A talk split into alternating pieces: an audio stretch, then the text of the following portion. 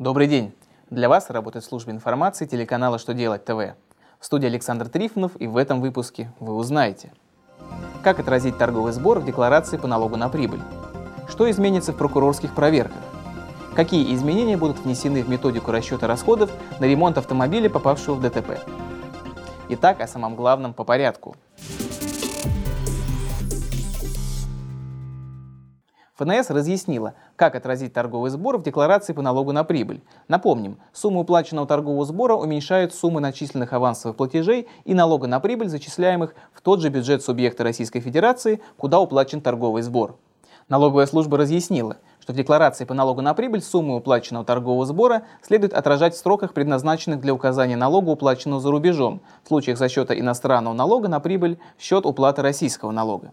В частности, сумму уплаченного торгового сбора следует указать в строке 230 листа 02 налоговой декларации. Также ФНС разъяснила нюансы заполнения декларации и зачета торгового сбора при наличии обособленных подразделений.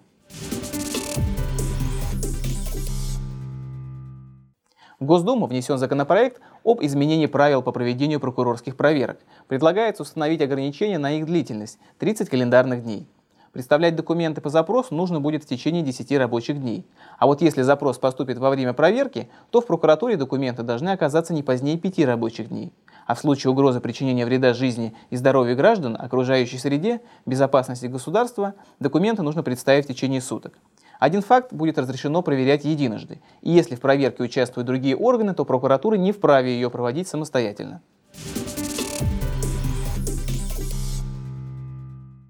Банк России разработал проект об утраченной товарной стоимости, УТС, который будут возмещать автомобилистам вместе со стоимостью ремонта и запасных частей после дорожно-транспортного происшествия. Банк России предлагает ввести понятие утраченной товарной стоимости в единую методику определения размера расходов на ремонт и запчасти авто, пострадавшего в ДТП. По мнению инициаторов изменений, после аварии происходит удешевление автомобиля, в том числе из-за преждевременного ухудшения внешнего вида и его эксплуатационных качеств. Планируется, что УТС будет возмещаться и в виде проведения и оплаты восстановительного ремонта поврежденного авто на станции техобслуживания в рамках договора ОСАГО. На этом у меня вся информация. Благодарю вас за внимание и до новых встреч!